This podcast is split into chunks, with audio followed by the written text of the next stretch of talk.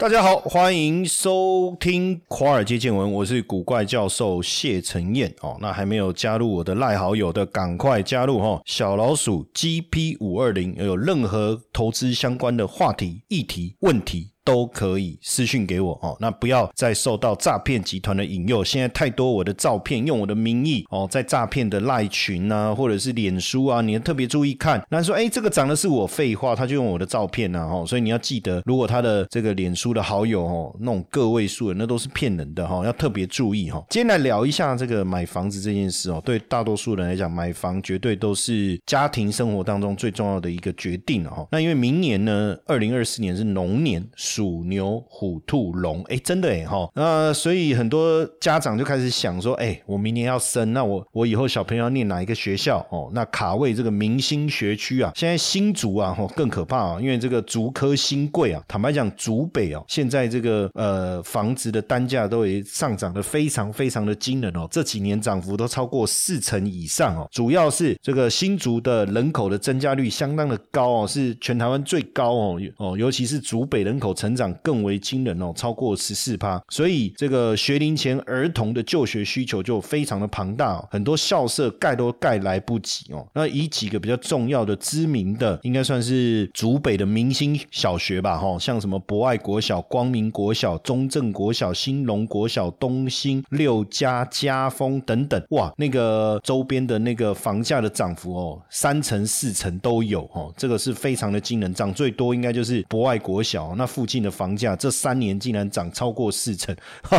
所以有时候买房子哦，没有什么难的，跟着明星学校走，应该就是一个最明确的一个决定了哈。那当然这样子的一个情况反映出来，就是我们常常在讲哦，为人父母心了哈。那从幼稚园开始哈，那个就需要把小朋友送到好的幼稚园，是不是？但是因为这个，像当时我小孩出生的时候，差不多到了要念幼稚园的年纪的时候，我们也在想啊要怎么办，因为两个人都在，夫妻两个人都在上班。班了，那还好有有这个爷爷奶奶可以帮忙带。可是问题是要上学小学的时候，你要送到哪里去？哎，如果有爷爷奶奶可以帮忙，那当然念这个公立幼稚园是 OK，又省钱嘛。哎，可是不行的时候怎么办？你的父母比较晚下班，那这时候私立幼稚园就可以稍微晚一点的这个托儿的结果哈。那以台湾来讲，我们的幼稚园大概分公立幼稚园、非盈利的幼稚园哦，这种都是公共化的体系哦。那为了补足这方面的不足，其实在几年前，二零一八年政府就提出了准。公共化幼儿园的政策，哈，呃，基本上由政府跟私立的幼儿园签约，哦，签约，那这种叫准公幼，哦，准公幼其实还是私人业者在经营，哦，但是还是被归类为私幼体系，哦，不过。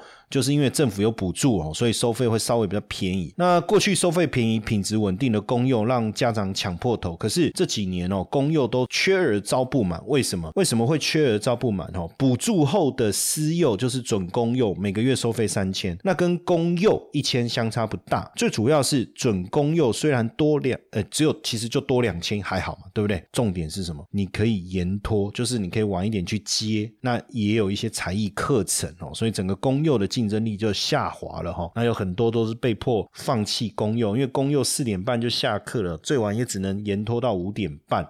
上班族哪有办法，对不对？所以有这种准公幼费用又没有大幅提升的情况下，哎，就变成一个非常好的一个选择哦。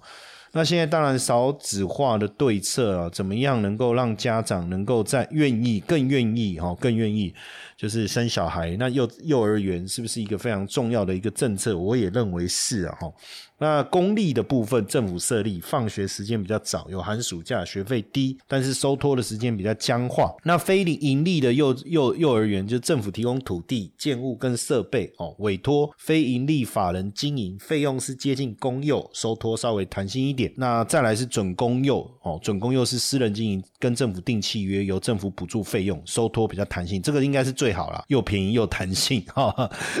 那私立的幼稚园当然就私人经营，放学时间会比较晚，也没有寒暑假。那这个可能就有特殊的目的性啊，比如说双语啦，或者是什么有特别的这个教程哦，这个可能就会比较受到大家的注目哈。那目前公司还公立私立还是三比七哦，还是三比七。当然师生比也是一个问题啊，公共化幼儿园的师生比从现行的一比十五降低到一比十二，当然是为了提升这个教育的品质哦，也为这个。少子化哈做一些准备哈，做一些准备。那当然很多公幼抽不就是抽不到哦，那或者说就是想要去私幼，但很多私幼也抢不进去哦。我们看到很多家长哦，这个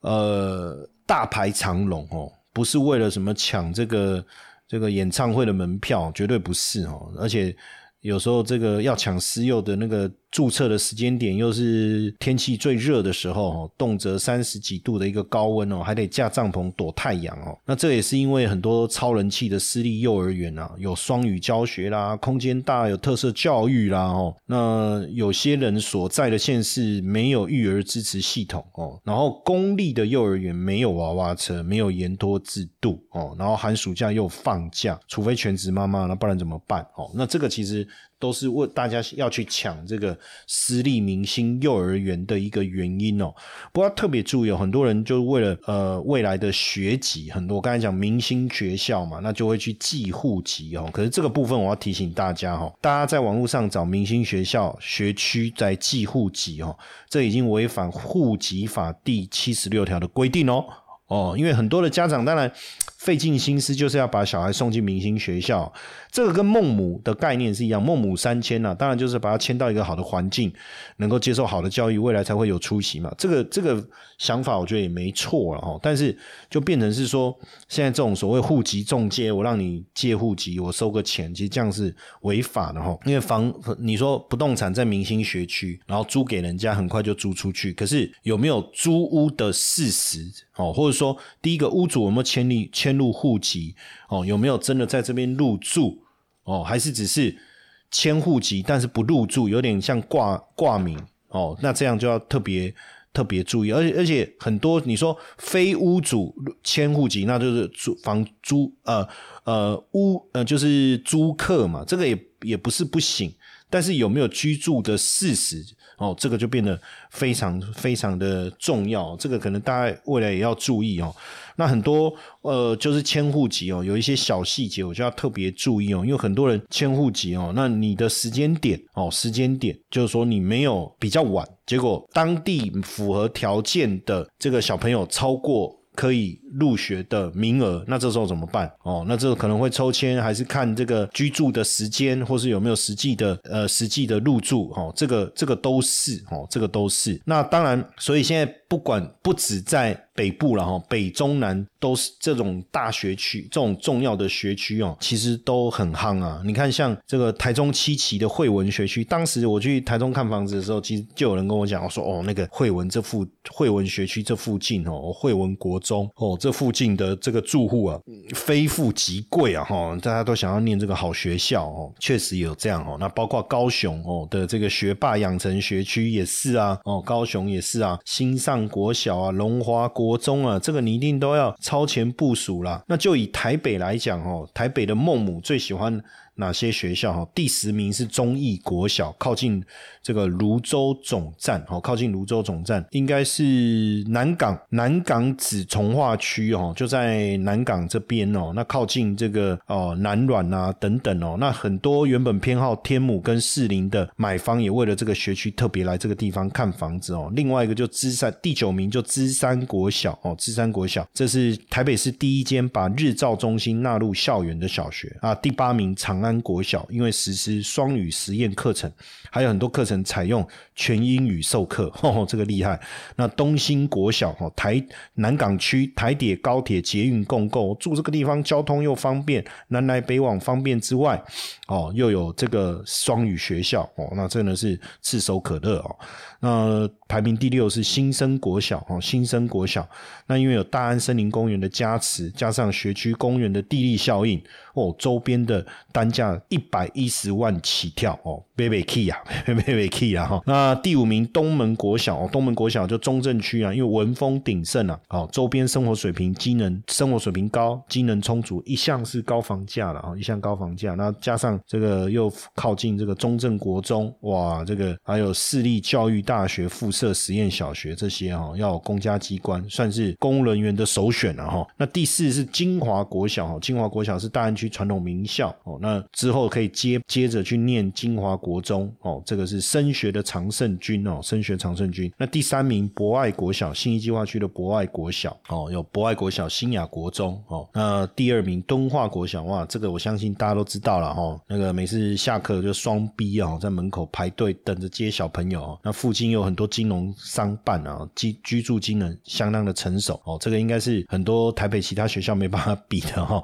再来是中正国小哈，第一名的中正国小哇，那个附近的房价也非常非常的惊人。只是我比较好奇，怎么没有仁爱国小哈？这个是在我从小观念里面的明星学校哈，这个我就不晓得为什么了哈。那所以这个少子化的趋势啊，虽然很多学校倒闭哈，可是这种明星学校周边的租屋市场还是非常的强手。就以实价登录来看哦，像中正、龙门、敦化、金华这些学区宅啊，单价至少都九十万起跳，超过百万的也都有哦，比周边的区域啊高出七到二十趴不等哦。所以这种明星学校附近的房价已经变成一种阶级复制，可以看出这个阶级复制的概念啊。为什么叫阶级复制？哈，简单来讲就是社会地位的传承啊。因为呃，有钱人拥有更多的资源在下一代身上啊，让下一代有更多的学识人脉，就能够承续这个父执辈的社经地位哦。那穷人基本上资源不平等，就很难摆脱原有的一个阶层哦。那这个是不是啊？台湾现在的一个现象？这个我也不知道，那持续的观察啊。不过少子化的趋势哦，这个确实媒体过去也做过很多类似的报道了，就是很多中南部的学校或是偏乡，他们的资源相对比较不容易取得，除非你真的成绩非常非常的优秀，而且能够在有心人士帮忙的情况下哦，不然基本上很困难。所以像我现在在这个福伦社嘛，哦，台北长青福伦社啊，我也担任二三二四的一个社长。实际上我们也也看到，也办非常多像这样子的这种呃社会的公益活动，呃，像福伦社本身就有奖学金去扶持偏乡地区优秀的学生哦，甚至不管你是要念大学或是念研究所，很多福伦社都有这样的奖学金的名额哦。那目的也是希望说，哎，社会的资源不要集中在少数这个有钱人的这个区域哦，或者是有钱人的身上，也能够让一些偏乡地区哦，或者是。这个我们讲比较弱势的族群也能够有机会得到相对公平的这个教育的机会了哈。那实际上少子化很多这个大学倒闭了哈。那当然你说哎。这个明星学校其实还是抢着大家抢着进去，尤其是明星学区，所以但是因为房价居高不下，所以你要进去那个地方就更困难哦哦。不管你讲说建中啊、北一女中、师大附中哦，这些其实都是明星学校加持带动房价的一个效应哦。呃，单价一定是很贵了哦，甚至很多人就是像以前我念附中嘛，然后我们有这个师大附中附属呃呃附属中学哦，那很多人就买。附近的套房，那你知道十平的套房要多少钱？就千万起跳。可是这千万，甚至有有还有卖到一千七、一千八的，就十平的套房。那你说这个房子在中南部，我都买一栋透天都还有绰绰有余嘞，甚至买两栋都可以哦。所以变成是说真的啦，望子成龙，望女成凤了哦。那买个套房哦，那你说这样子就比这个涉及在别人的家里又没有亲戚关系，可能来的更为稳定啊，比较没有违法的一个。问题是不是就比较没有违法的问题了哈？那当然涉及的需求，呃，就就会有这种所谓学区仔哦，就会学区仔。那当然你说念书就近哈，顺便有时候下了课放了学哦，可能原本家里比较远，就就近哦，这个休息也是。很有很有可能的了哈，那当然还有很多这个有钱人直接干脆把小小朋友送去这个私立学校哦，维格啦、复兴啊、康桥啊、哦在新啊，那当然这个又是另外一个一个一个阶级复制的一个方式，只是台面上大家当然不谈，可是实际上大家是不是这样在做，也确实哈，也确实是这样，所以也也也是不是说真的也不会演就是这样哦。那少子化当然让很多学校招不到学生哦，可是明星。小学、明星中学还是一位难求哦，尤其是明年龙年是大年呐，很多望子成龙啊，生出来就是龙了哈，要让自己的心肝宝贝赢在起跑点，甚至这个你说有很多阿公阿妈哦，金孙呐哦，直接买下不动产当见面礼也是有啦。那因为现在的父母生的少，所以就养的精啊哦，更重视小朋友的教育，付出愿意更多的资源在小朋友身上哦。那只是说啊，确实啊，这种算不算炒房哦？当然，我觉得也不算哦。可是确实哦，确实就是有这样的一个现象发生哦。我们也也看到，所以对于投资不动产来讲，这当然也是一个投资不动产思考的方向啊。就是说，如果哦，这个有能力买在学区房，未来这个学区房看涨的机会也比较高。不过，如果真的有这样的想法，可能也要提早卡位哦，因为现在这个热门学区啊，大家抢的凶啊，而且很多的校长也会真的实地的做家访，这个可能要特别特别留意这些小细节。好，那当然想要赚钱才有，呃，应该说想要住学区房，要想办法赚钱，要赚钱，投资股票市场当然是一个最好的选择之一哦。所以在股票市场有任何的问题，有任何的想法，都可以跟我来讨论，那我也都会整理非常多非常好的资料哦，不管是。总体经济的一个趋势啦，或者是产业的变化啦，哦，或是强势的这个个股，都会在我的这个赖好友群当中来跟大家分享哦。只此一家别无分号哦，其他都是诈骗。所以正统的古怪教授现成的赖，输入小老鼠 GP 五二零，好不好？赶快加入。接下来就是我们今天的彩蛋时间，iPhone 绿代码 A 七七六零。